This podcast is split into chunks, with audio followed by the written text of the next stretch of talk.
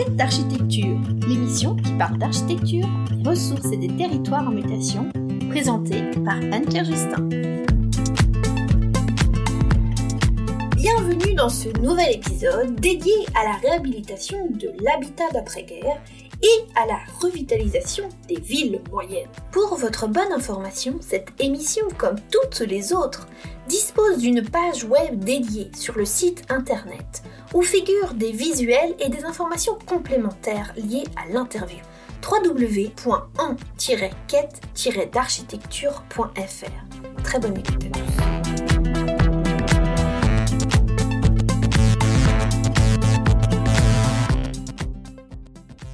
Aujourd'hui, je vous emmène à Saint-Nazaire pour parler de la réhabilitation de l'habitat d'après-guerre qui concerne plusieurs villes en France. On peut parler bien sûr de Saint-Nazaire, mais aussi de Lorient, Le Havre ou encore Brest. Nous parlerons d'ailleurs de certaines de ces villes qui ne possèdent pas toutes le même système constructif, par exemple. Rénover, réhabiliter, surélever, voire peut-être dénaturer l'architecture existante, comme certains le diront, est-ce la solution pour transformer une architecture parfois figée dans le temps et parfois pas tout à fait adaptée aux nécessités d'habitat d'aujourd'hui, et notamment pour les familles Pour revitaliser les villes, l'habitat doit-il se transformer? Pour éviter de construire ailleurs, la transformation de l'habitat de nos villes est-elle la solution? Je suis partie à la rencontre de Pierre Ledoux, architecte cofondateur de l'agence Vendredi Architecture, qui a réalisé une opération pilote lancée par la ville de Saint-Nazaire. Elle a aussi travaillé sur d'autres opérations de réhabilitation à Saint-Nazaire même, mais aussi à Lorient. Alors quel retour d'expérience Embarcation immédiate pour Saint-Nazaire?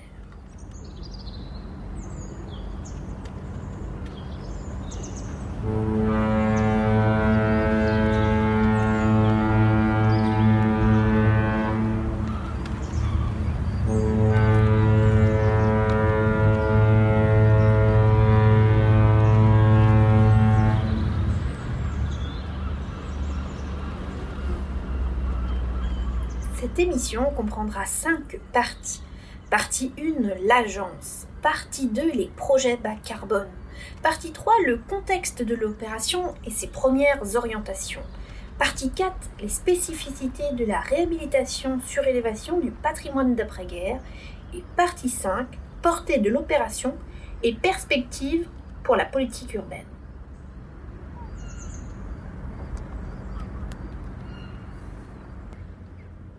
Alors, je reçois aujourd'hui Monsieur Pierre Ledoux, architecte cofondateur de l'agence Vendredi Architecture et Urbanisme implantée à Nantes. Bonjour, Monsieur Ledoux. Bonjour. Nous allons ensemble parler d'un projet pilote de réhabilitation d'un ancien hôtel en six logements et un local d'activité à Saint-Nazaire.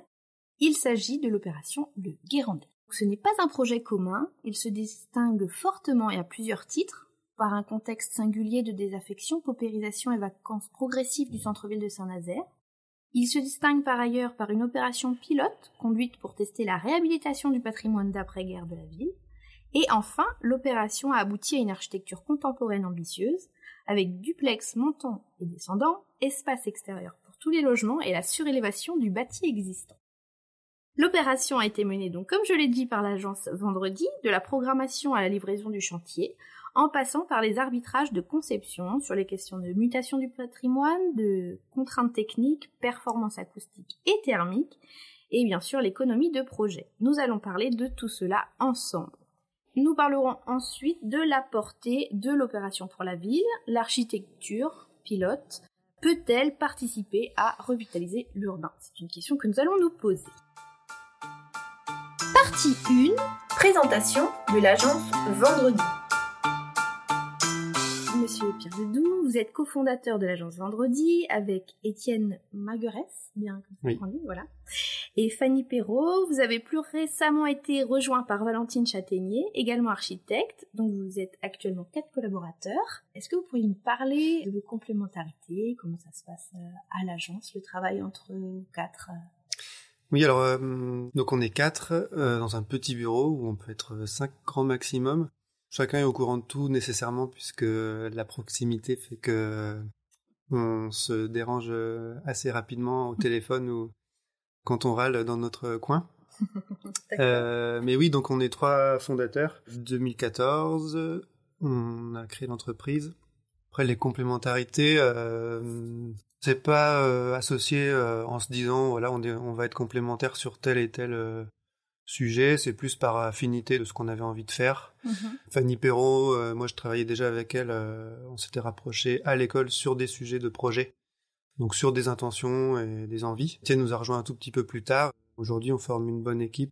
Valentine, la dernière euh, donc salariée qui nous a rejoint, ça fait maintenant presque deux ans. Chacun est responsable de ses projets, on partage la conception en amont, et puis euh, voilà, on déroule euh, les sujets comme ça, euh, toujours en faisant des points entre nous sur euh, sur l'avancée et euh, l'ajustement de, des projets, puisque c'est jamais terminé dès la phase euh, esquisse, ça évolue toujours euh, et il y a toujours des, des décisions à prendre dans la vie d'un projet. Et donc, du coup, la conception, c'est chaque architecte qui fait la conception de son projet ou vous vous mettez autour de la table pour la conception? Oui, c'est ça, on se met autour de la table. Alors il y a quand même... euh, Alors si on a le luxe de pouvoir le faire, chacun prend vraiment un temps dans son coin pour euh, voilà, bah, concevoir, essayer de tester des choses. On met en commun, chacun présente ce qu'il fait, on met en commun, on essaie de voir un peu euh, en quoi telle proposition est intéressante, Mhm. ce sur quoi ça pourrait être amélioré. Et en général, euh, ce qu'il en ressort, c'est qu'on essaie d'en développer euh, deux ou trois et en faisant des synthèses en Mhm. prenant un peu les, les avantages de, de chaque scénario. Après, il y a quand même un chargé de projet qui est pressenti ou euh, défini dès le départ, donc qui va euh, développer ça. Mais c'est ça, en phase esquisse, tout le monde participe en fait. Tout le monde apporte son regard et tout le monde euh, essaie de développer son, son idée. Alors quand on a un peu moins le temps, parfois, il est vrai que telle personne s'occupe dès le départ vraiment du développement, de la conception, mais bien sûr, on, on échange et on fait toujours un point. Et tous les, on est tous au courant de ce que fait chacun dans l'agence. Ok, très bien. Avant de, parler du projet, euh, je vais vous raconter une anecdote liée à l'agence Vendredi. Il y a plusieurs années, je cherchais euh, moi-même une expérience professionnelle en plus de mon stage de fin d'études. J'ai contacté des agences et l'une d'entre elles m'avait gentiment répondu que cela aurait été avec plaisir, mais à ce jour, l'agence ne travaillait que le vendredi. C'était quelle agence? Et cette agence, c'était votre agence, Vendredi Architecture et Urbanisme. C'était il y a longtemps. C'était du coup, euh, je pense, au tout début euh, de Mm. l'agence, voilà. Depuis, chacun a fait du chemin, et tandis que vous aviez déjà reçu euh, le prix Jeune Architecte Ligérien, depuis, vous avez également reçu le prix régional de la construction bois pour la réhabilitation de l'immeuble Le Guérandais à Saint-Nazaire, dont nous avons parlé. Et actuellement, j'ai pu voir aussi que vous concourez pour le prix Aperçu, mis en place par le CAUE de Loire-Atlantique pour ce même projet. Oui. Le public peut voter, mais d'ici la, la diffusion de l'épisode, je Voilà, pense ce que sera trop tard. ça sera clos, voilà. Alors l'habitat et la revitalisation des tissus urbains sont quand même des préoccupations sur lesquelles euh, travaille beaucoup l'agence. Vous avez participé à Europan 11, alors ça c'était peut-être avant la création de l'agence. Oui, c'était euh, au, moment de la formation de l'agence. Vous avez répondu aussi à différents appels d'offres pour la conception d'éco-quartiers ou encore la revitalisation de bourgs. Certaines opérations sur lesquelles vous avez travaillé ont un intérêt pour la construction bas carbone, l'accueil de la biodiversité euh, pour une, une opération sur laquelle vous avez travaillé. Votre agence s'est aussi penchée sur l'architecture évolutive. Tous ces projets n'ont pas été construits. Les trois euh, thématiques là dont viens de parler sont des sujets quand même euh, d'avenir. Alors aussi, il y a un point dont je n'ai pas parlé, mais qui fait quand même la particularité de votre agence, c'est la présentation des projets sous la forme d'illustration. C'est extrêmement original et c'est vrai que ça suscite l'envie de découvrir chaque projet puisqu'on nous raconte une histoire. Oui, on avait développé ça dans les concours. euh, Alors, on- je crois qu'on était encore euh, ou tout, tout jeune diplômé en fait. On travaillait chacun dans des agences donc en salarié et on s'était dégagé un peu ce temps du vendredi pour euh, faire nos concours d'idées euh, comme Europan euh, ou d'autres sur des écoquartiers en effet. Et voilà, on s'était mis à travailler avec Raphaël Bechot, Raphaël B à l'époque, qui fait de la BD, c'est son métier. Ça nous intéresse, alors il y a, il y a peut-être deux raisons. C'est que la première, bah, tout bêtement, c'est qu'on n'est pas des, des férus de, de la belle image euh, 3D. C'est pas trop notre truc, euh, donc ça nous arrange aussi de passer par lui. Mais, mais au-delà de ça, euh, voilà, on fait le constat, on trouve que voilà, les images euh, perspectives euh, qu'on a l'habitude de voir sont souvent un peu froides et se ressemblent souvent toutes. On peut retrouver les mêmes personnages, on peut retrouver euh, la- les mêmes plantes. euh. Et quand on construit une image donc avec le dessinateur, on la construit ensemble. C'est des allers-retours. Lui, il est aussi force de proposition sur la mise en valeur de notre projet et euh, comment la vie peut être euh, montrée euh, davantage. Donc c'est vraiment un travail qu'on fait conjointement et ça nous intéresse parce que ça évoque plus un récit on est plus dans le fait de raconter une histoire. Et je pense que voilà, ça plaît aussi en général. On a des bons retours de nos clients ou personnes avec qui on travaille. Et même pour le Guérandais, vous avez gardé, alors que l'opération est terminée, la première image qu'on voit quand on va sur le site internet, c'est le Guérandais euh, euh, illustré, puis ensuite on... Oui, on a eu envie de la mettre en premier, et pour pas justement mettre cette photo, bah, qu'on a quand même fait faire des belles photos par notre ami François Dantard, voilà, on a quand même fait notre reportage photo qui nous plaît beaucoup, mais on, s'est dit pour présenter ce projet, c'est pas mal de repartir de cette image euh, parce que bah du coup on, repart des intentions de euh, grimper un peu sur les toits, de donner à voir euh, bah, le ciel, espérer de voir la mer. et puis dans sur cette image, si on regarde bien, on voit d'autres surélévations un peu dissimulées dans la ville comme ça, mais qui voilà, qui évoque la volonté de la ville aussi de faire euh, boule de neige entre guillemets et de faire en sorte que euh, il puisse y avoir d'autres opérations similaires comme ça qui revitalisent le patrimoine de la reconstruction et le centre-ville de Saint-Nazaire. Oui, qui était le, but. Aussi qui était aussi le but euh, de cette opération. Voilà, de la ville et de la Carène lors de cette opération. Mm. Alors je crois que justement sur cette image, il y a une petite histoire sur la mer que l'illustrateur s'était permis de, de montrer comme si elle était vraiment, enfin, elle est à très proche. Et c'est vrai que puis voilà, il y a un petit peu. Oui, on a un peu triché. En réalité, on la distingue entre euh, deux immeubles. Voilà, il y a une petite fenêtre, euh, euh, une ouverture entre deux immeubles où on peut voir un peu le la mer. Alors, je sais pas si on arrive à distinguer dans quel sens la marée avance, mais mais en tout cas, voilà, on avait envie de le suggérer par cette vue, montrer un paquebot, enfin voilà, et mhm. vraiment ancrer la construction dans son environnement et montrer que enfin, affirmer la dimension euh, maritime en fait de Saint-Nazaire. C'est aussi là-dessus que la ville euh, joue et nous on trouve ça intéressant.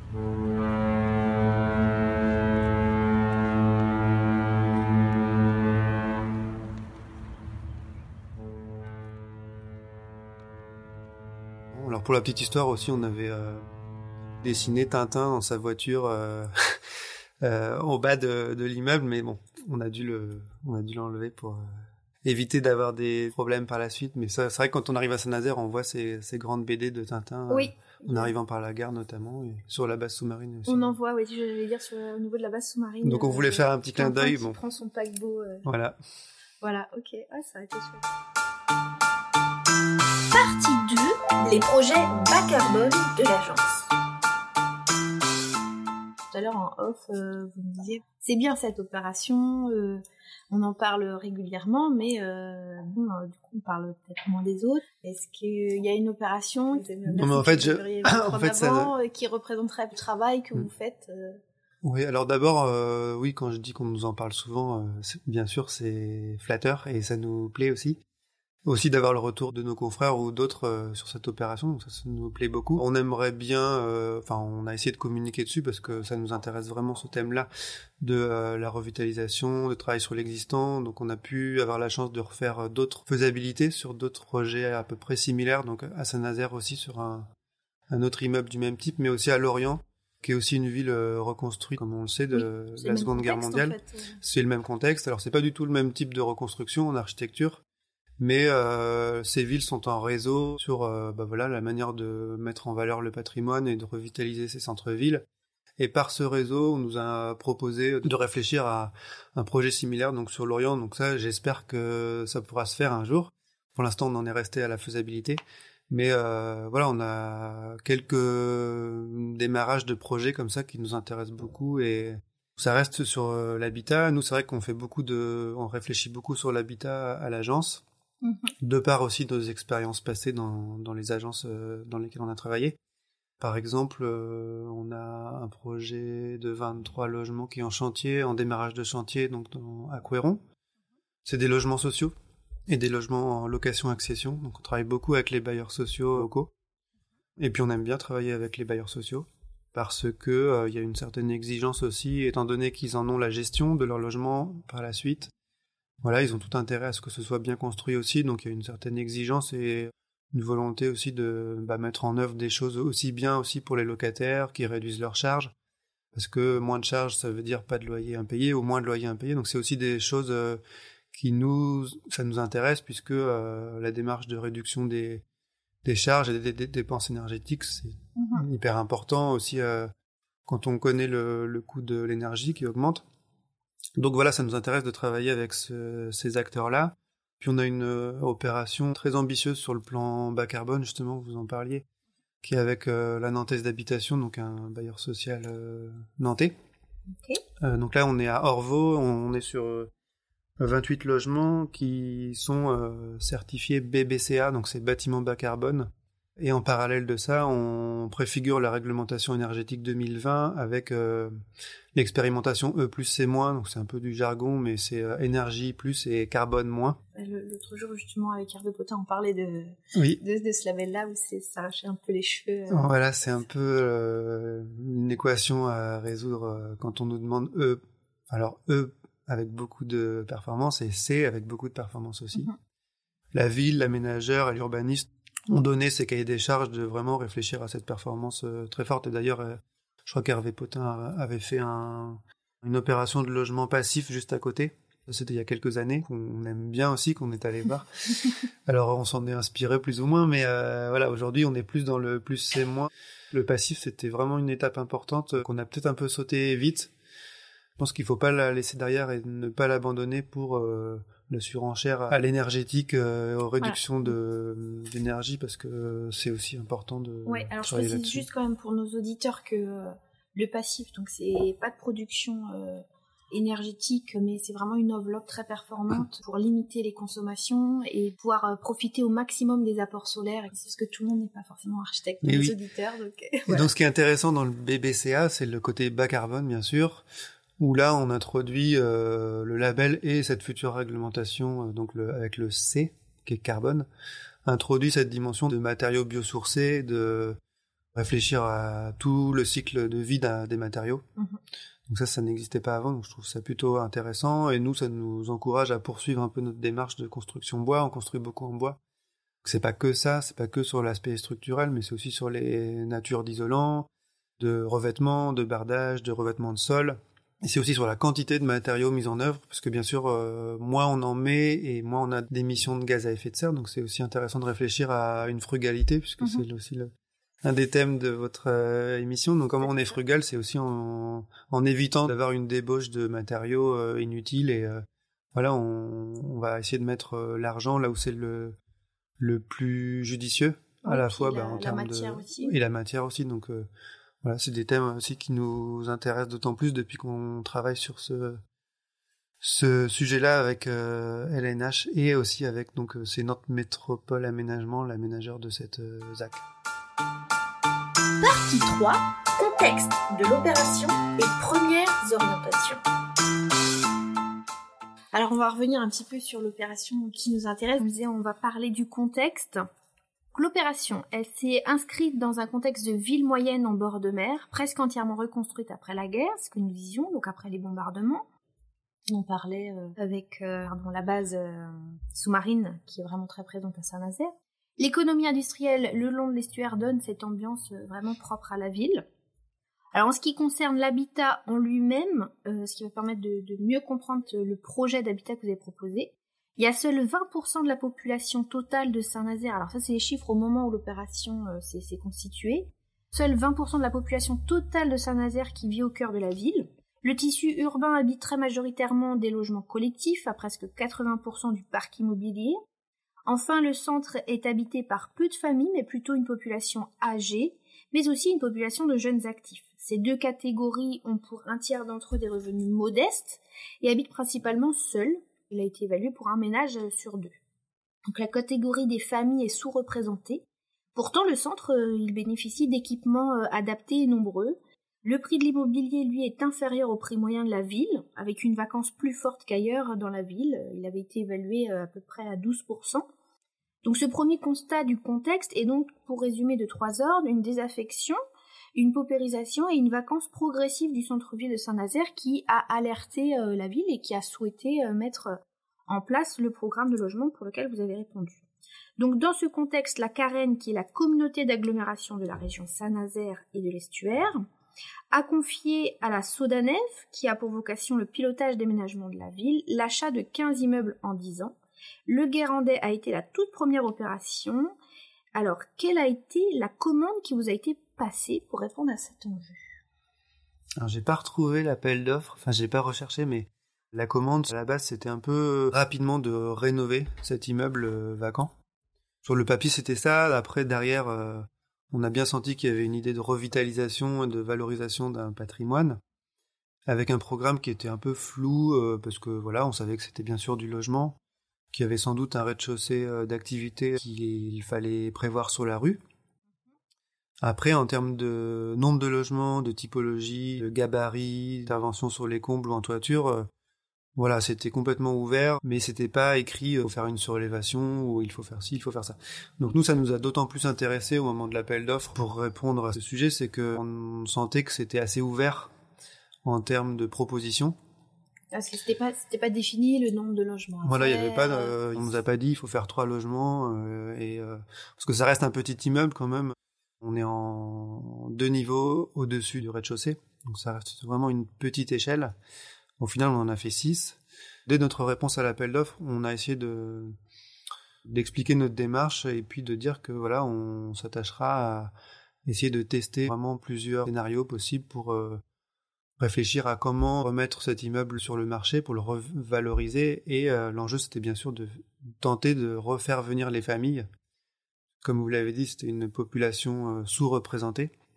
Donc comment on refait venir les familles, c'est-à-dire avec des logements un peu plus grands, et euh, quelles sont les qualités de ces logements pour euh, faire en sorte qu'on tente d'enrayer un peu l'étalement urbain? Alors c'est un grand euh, enjeu, bien sûr, on prétend pas avoir répondu à ça, mais on a peut-être porté notre petite pierre à, à cette intention. Alors voilà, l'habitat périurbain, on sait que ça se développe depuis longtemps et ça continue à se développer. On n'est pas là en train de le stigmatiser, mais on essaie de réfléchir et de reconnaître quelles sont ses qualités pour essayer de les intégrer et de les remettre dans notre projet d'appartement, puisque ça reste des appartements. Donc c'est un peu comme ça qu'on a abordé la question, quelles en sont les qualités? C'est euh, bah, des jardins, une envie d'espace, euh, de, mise à distance des uns par rapport aux autres. Donc qu'est-ce qui a été défini au stade du programme et qu'est-ce qui a été défini au stade de la conception? Alors en fait au stade du programme, nous ce qu'on a présenté, c'était trois scénarios d'intervention. Mm-hmm. Un scénario où on s'attachait uniquement à rénover l'existant, donc qui correspondait plus euh, entre guillemets au, au, budget qui était voilà défini de manière un peu rapide euh, au stade de l'appel d'offres, qui était un budget qui correspondait à la rénovation de l'existant et du rez-de-chaussée. Un deuxième scénario un peu plus interventionniste où on intervenait dans les combles. Alors, ce qui n'était pas le cas dans le scénario. Ce hein. qui n'était pas le cas dans le premier scénario, puisqu'aujourd'hui les combles, euh, voilà, ils n'étaient pas habités et le plancher des combles n'était pas euh, prévu pour recevoir un, un niveau habitable. Donc deuxième scénario, on propose d'aménager les combles et de voilà d'arriver à créer des prolongements extérieurs dans ces combles sous forme de balcons, de terrasses. Et troisième scénario, on se propose d'intervenir plus euh, en surélévation pour créer davantage de logements avec une offre qui soit euh, plus singulière en fait. Et nous, c'est vraiment ce scénario-là qu'on a essayé de de porter. C'est pas nous qui l'avons choisi, mais de mettre en avant puisque bah voilà on pouvait euh, pour nous créer une offre euh, plus euh, différente de l'offre existante, plus singulière, qui se remarque plus et qui fasse en sorte d'attirer aussi un peu cette nouvelle population qui est, qui est sous-représentée. Alors c'est la première opération comme vous disiez et il y avait aussi cet enjeu de faire quelque chose qui dénote aussi un peu pour qui marque les esprits. Qui marque les esprits. alors justement, comme vous dites, vous rendiez l'opération plus singulière, plus rentable peut-être aussi parce que bah, plus de logements sur une même euh, opération, mais aussi peut-être plus risqué sur le plan technique, parce qu'une surélévation, euh, euh, c'est pas forcément très courant. Pouvez-vous nous parler des échanges qu'il y a eu avec la, la Sodanève Est-ce qu'ils étaient ouverts à, cette, troisième, à ce troisième scénario? Oui, ils étaient ouverts. Et en effet, le choix de la surélévation, euh, ça les intéressait aussi pour l'équilibre budgétaire, puisque forcément, on avait plus de surface à revendre. Mhm. Dans l'équilibre, euh, c'est forcément plus intéressant. Est-ce que c'est plus risqué euh, Sans doute, mais euh, si on recule devant le risque, on fait rien. Donc, euh, ah, mais pour, pour vous peut-être, mais pour le, la personne chargée de l'opération, il aurait pu y avoir une, une réticence. Ben, je pense qu'ils avaient la ville qui était avec eux, qui avait vraiment cette volonté de ne pas juste faire une rénovation standard entre guillemets, mais de faire quelque chose qui soit plus ambitieux. Donc tous les acteurs étaient aussi euh, aller dans le même sens.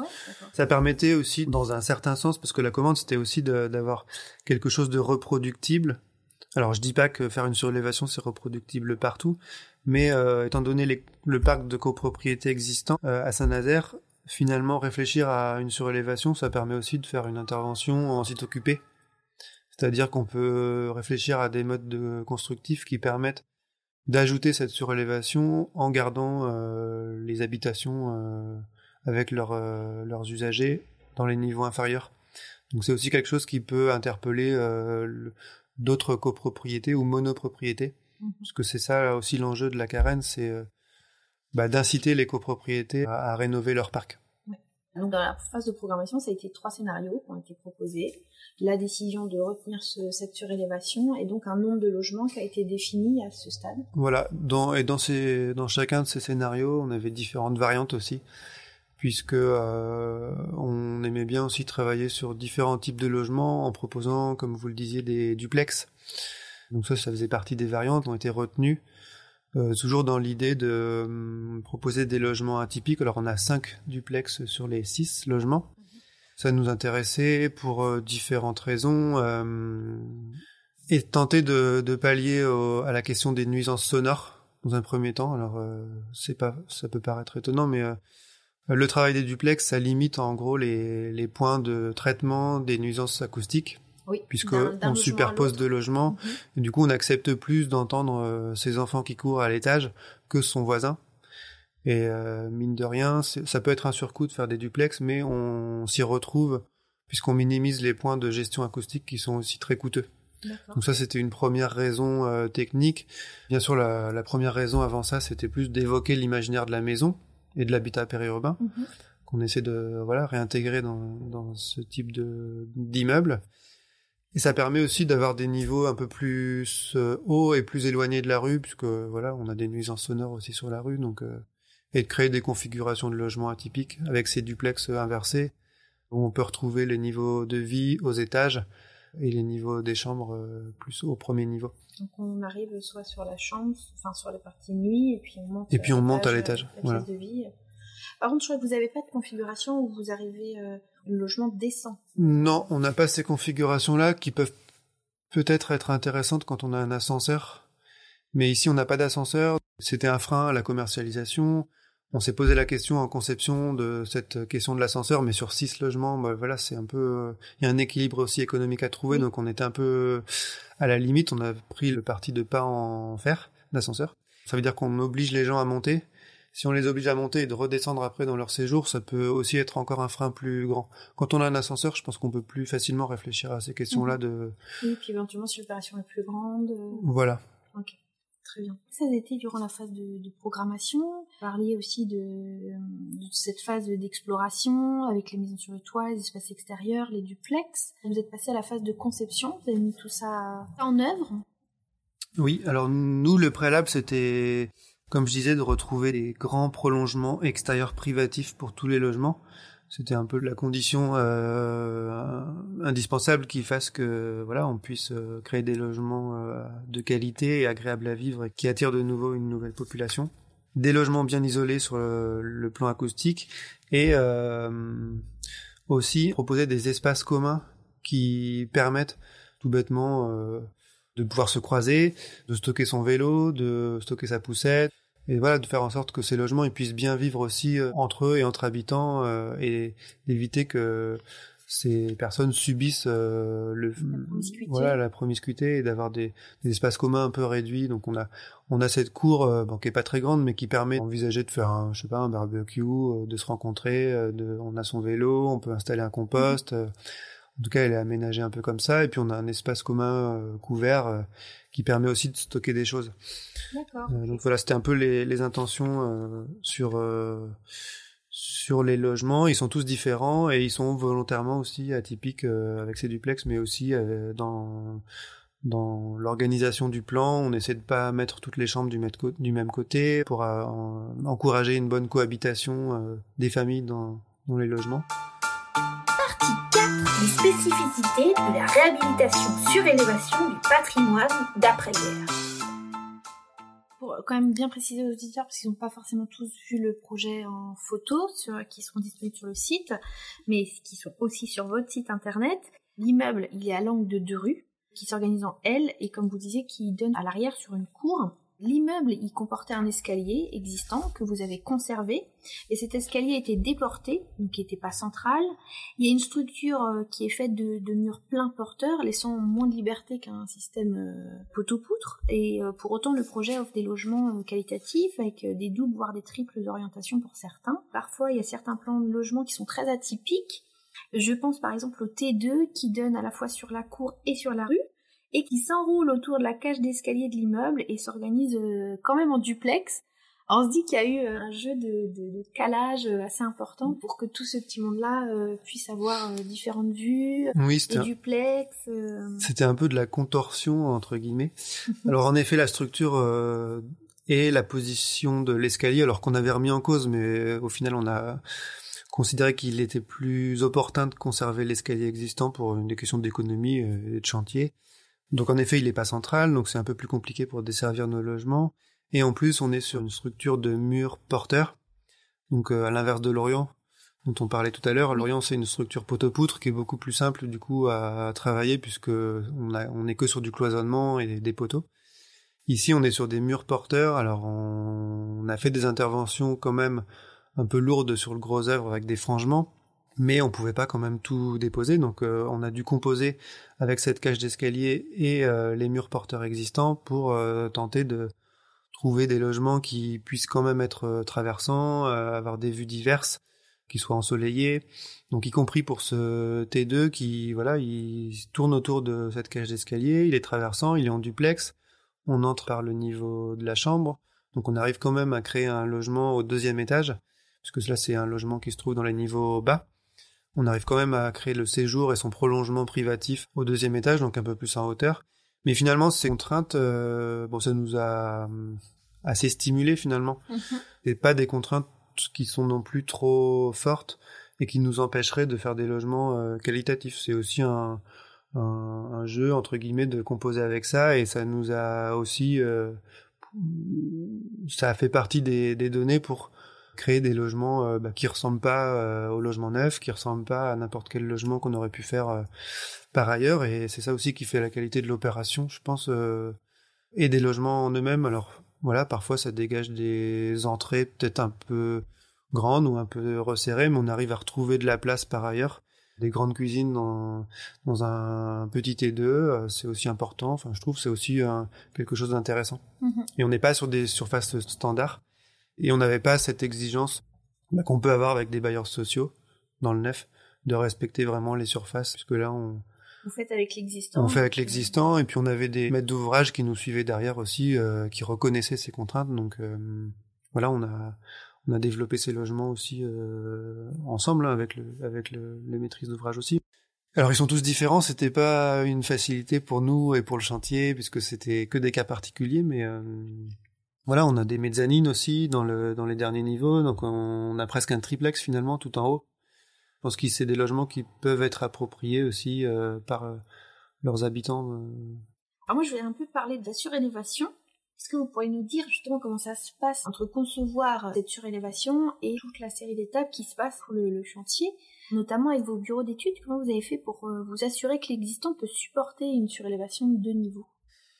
Eh bien ça, comme vous dites, on, travaille avec nos bureaux d'études. Alors on connaît un peu la réglementation, enfin on, a un peu euh, creusé cette réglementation euh, sismique et structurelle, puisqu'on parle aussi de sismique sur ces enjeux-là de surélévation. Je vais pas rentrer dans le détail, mais il y a différentes choses. On peut pas ajouter plus d'un certain pourcentage de la surface euh, existante.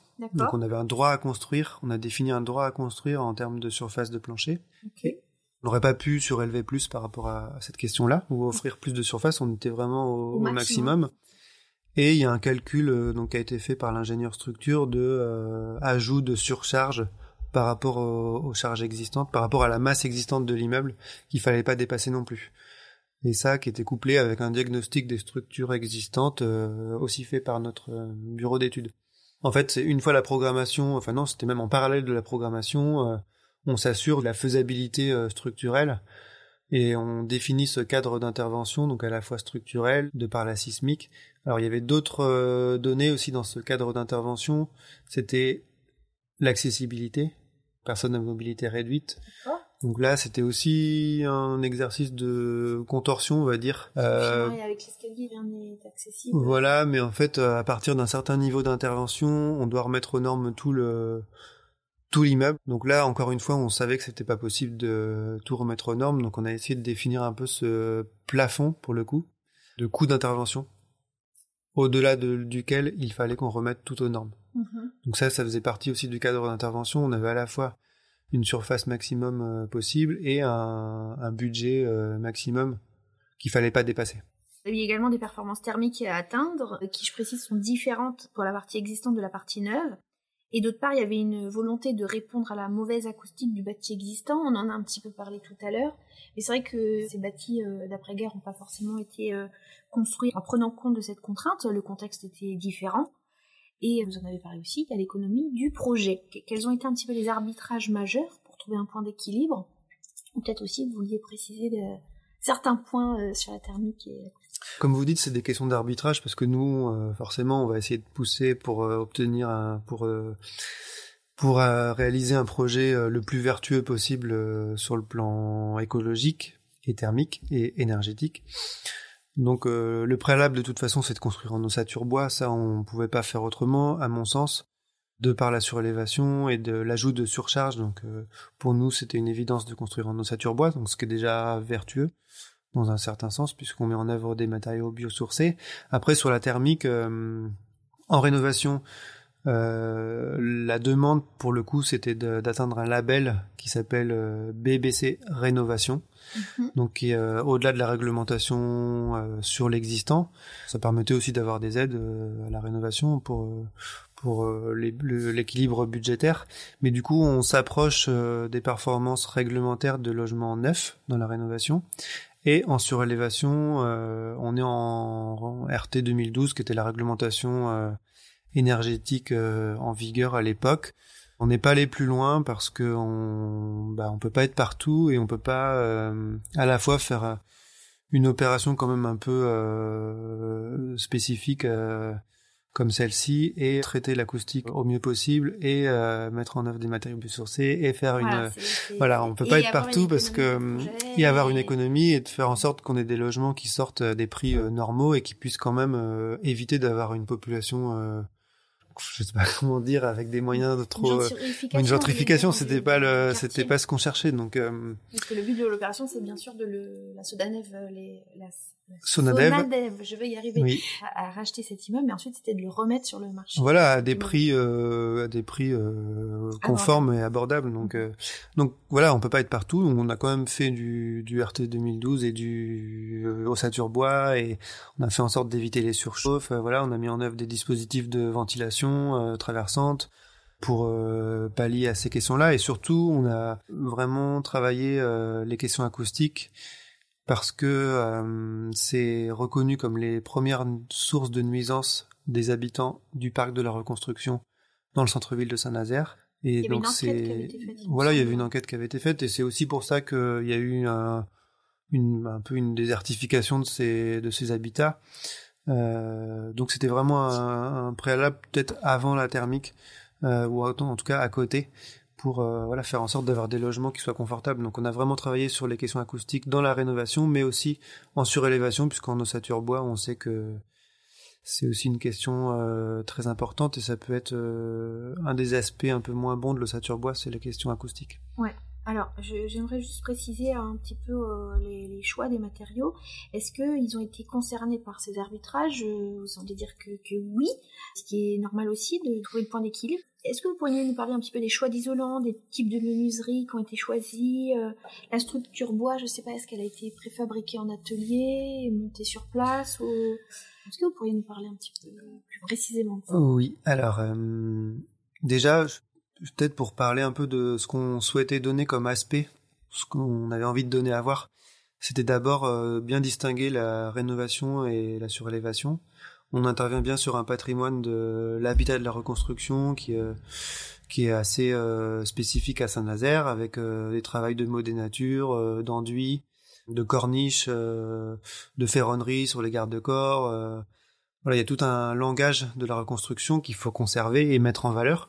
Mhm. Donc déjà sur ces, cet aspect-là des trois niveaux de la surélévation, euh, nous notre travail c'était de euh, voilà de respecter ce langage-là et de le mettre en valeur. Donc euh, c'était avec des enduits, un travail de ferronnerie sur les garde-corps. Il n'y a rien de, de particulier ou d'exceptionnel.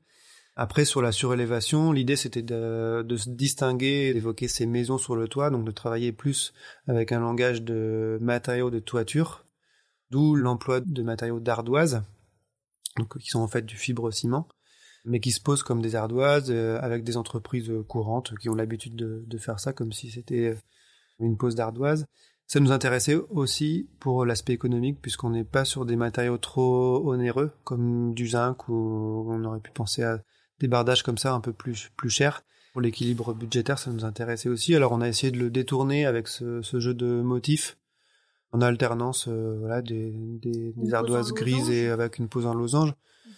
Mais voilà, ça n'impliquait pas de surcoût et ça nous permettait d'être dans un langage de toiture qui se remarque un peu plus, qui interpelle et qui reste dans un cadre économique euh, restreint.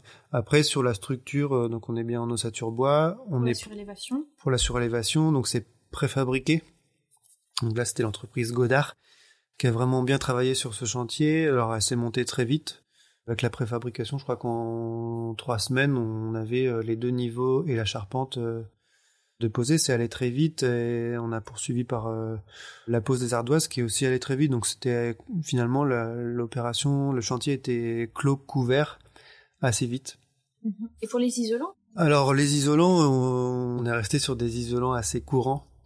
Puisque voilà, le cadre économique nous permettait pas de d'aller chercher des isolants euh, de type euh, biosourcé forcément. Donc euh, on a mis de la laine de roche quand il fallait. On a si on a quand même un peu de fibre de bois en panneaux compacts pour les sols notamment et pour absorber un peu la transmission sonore en verticale d'un logement à, un autre. L'un au-dessus de l'autre. Voilà, l'un au-dessus de l'autre. On a quand même des menuiseries aluminium. On va dire que ça fait plus qualitatif. Mhm. Après, quand on regarde les fiches environnementales, euh, les fabricants vont nous dire que c'est mieux parce que euh, c'est recyclable à l'infini, l'aluminium. Donc après, euh, c'est un peu le débat puisque ça consomme quand même énormément d'énergie grise. Mais bon, les voilà, les menuiseries, c'est toujours un sujet épineux. Faire des menuiseries bois, c'est très bien aussi, mais ça demande de l'entretien. Donc c'est toujours la question qu'on arbitre avec le maître d'ouvrage. Oui, c'est pour ça aussi que c'est bien de pouvoir en parler et que quand on n'est pas dans la construction, les questions, on ne comprend pas forcément les choix qui ont été faits. Là, ça permet d'éclairer euh, les enjeux aussi qu'il y a et la partie économique euh, notamment. Alors un dernier point sur l'opération, est-ce que lors du chantier il y a eu des, difficultés? Eh ben il y a eu que des difficultés parce que le chantier c'est ça, hein, c'est le chantier c'est gérer les, les, difficultés qui apparaissent et qui apparaissent nécessairement. Après voilà on s'en est sorti, je pense à peu près comme il faut, mais sinon c'était pas simple on travaille sur l'existant, donc il y a forcément des surprises. Il peut y avoir des bonnes surprises aussi. On peut découvrir des, des, cheminées euh, qui étaient intégrées dans les murs, du coup qui ne servent plus, qui nous permettent de regagner de l'espace en faisant passer des réseaux. On s'adapte. De toute façon, le chantier, c'est ça, c'est de s'adapter aussi en permanence, en essayant de, bien sûr, de garder euh, le cadre. Et on a réussi à le garder, le cadre euh, économique et d'ambition de qualité des logements. Mais non, non, c'était pas, c'était pas simple. Tous les logements sont différents, donc il y a rien qui se répète. Quand il y a une solution qui est trouvée, euh, elle se répète. Voilà, on peut pas la réappliquer ailleurs.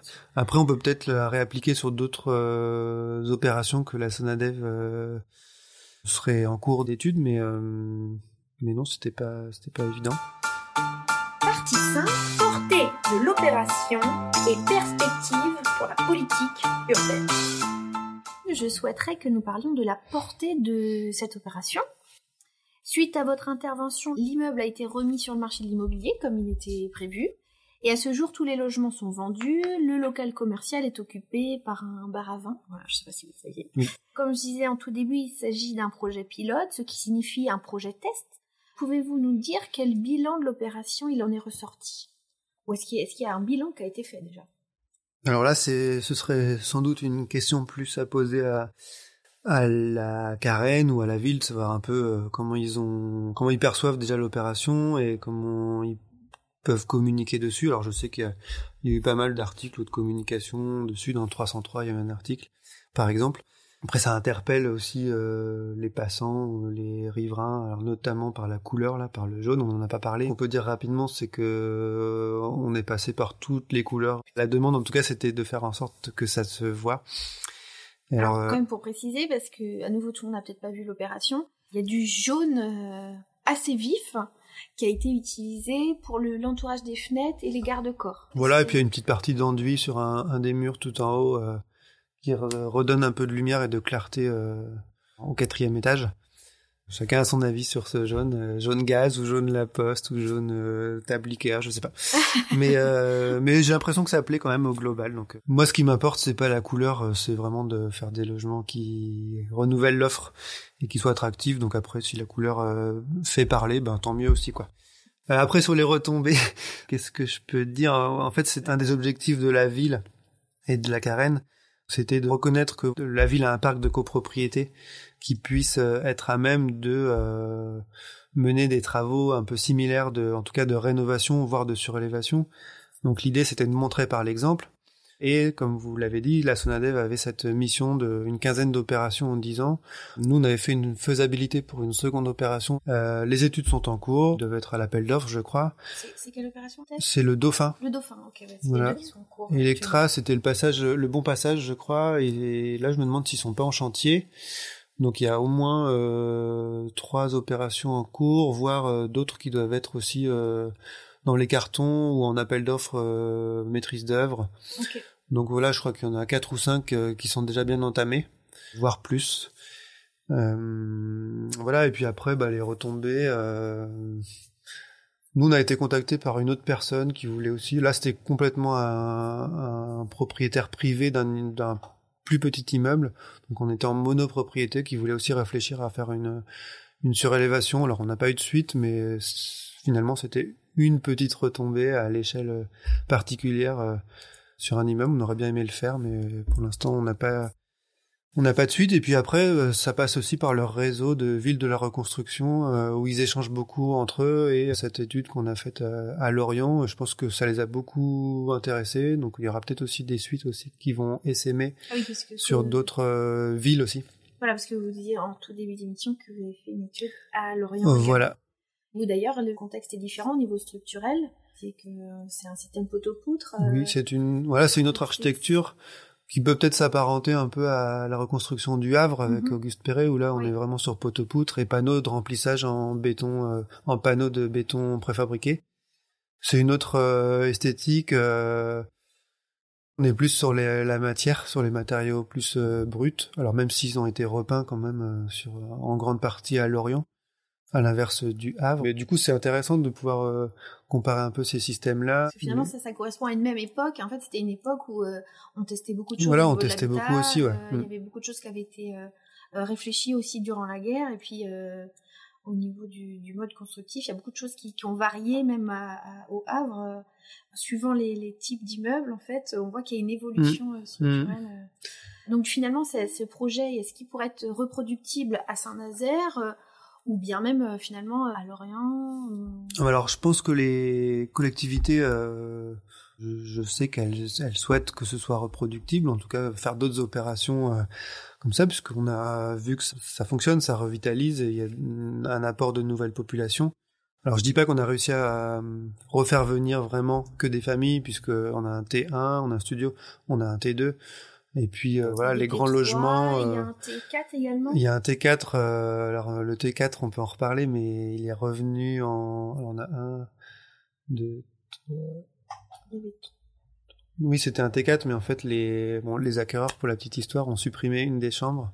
Ah. Donc on est heureux pour euh, maximiser un peu le séjour. Donc bon. Après, elle peut toujours se recloisonner. Ah oui, d'accord. Donc ça, c'était voilà, chose qui s'est passée en commercialisation en fin de chantier.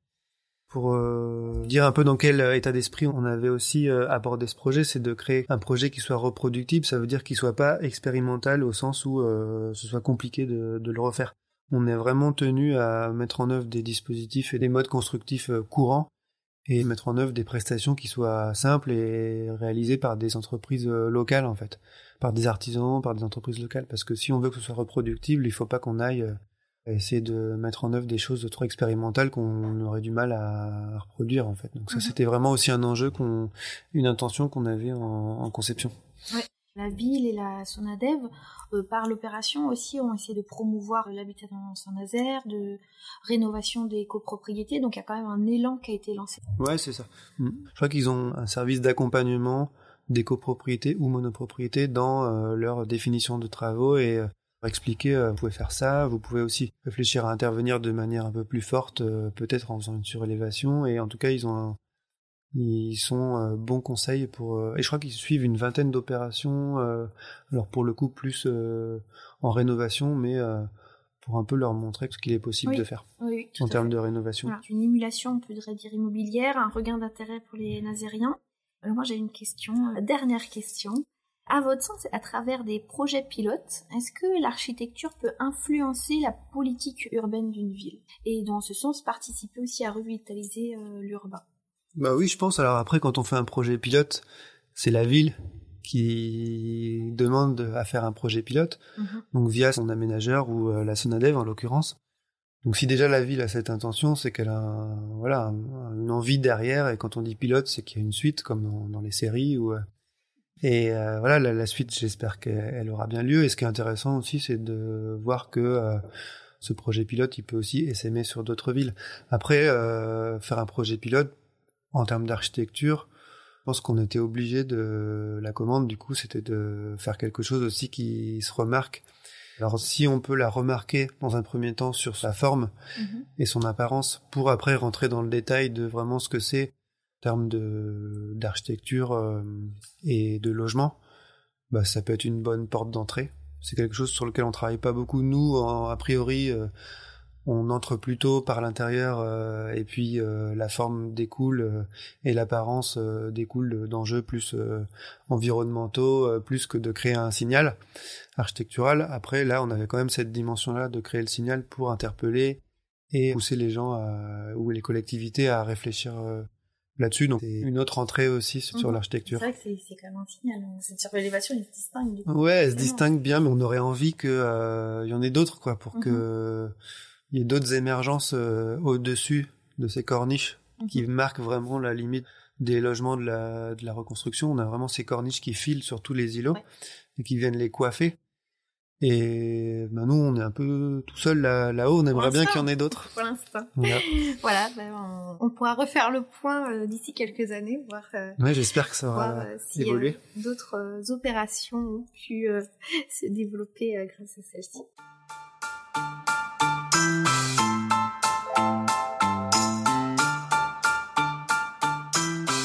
Alors c'est ici que se termine notre entretien. Merci beaucoup Pierre Ledoux pour le partage de votre expérience euh, à travers cette opération. Merci de m'avoir invité. Nous avons pu retracer ensemble les étapes menées, depuis la programmation à la conception puis au chantier, mais aussi saisir des points de contraintes spécifiques. Je vous remercie d'avoir partagé votre regard sur cette opération et son- et son utilité dans la politique urbaine. Ceci m'amène à penser que peut-être ces projets pilotes sont des outils expérimentaux adaptés aux questions de redynamisation des villes, et notamment des villes moyennes, qui ont parfois aussi moins de moyens, alors à travers deux exemples à Saint-Brieuc dans une précédente émission et ici à Saint-Nazaire, ce sont deux interventions possibles pour faire la ville. Merci à vous Pierre Ledoux et très bonne continuation architecturale à l'agence vendredi. Merci aux auditeurs de nous avoir écoutés jusqu'au bout sur Enquête d'architecture. Et merci à tous les auditeurs. Retrouvez toutes les informations de l'émission sur le site web dédié www.en-quête-d'architecture.fr. Vous y retrouvez toutes les photos des projets dont nous avons parlé, mais aussi plein d'autres informations autour de l'émission et notamment les prochaines émissions à venir. Si vous avez aimé cette émission, n'oubliez pas de mettre une pluie d'étoiles, des commentaires les plus positifs possibles, bien sûr, et puis de vous abonner. C'est très important, ça permet au podcast de prospérer. À très bientôt pour la prochaine émission.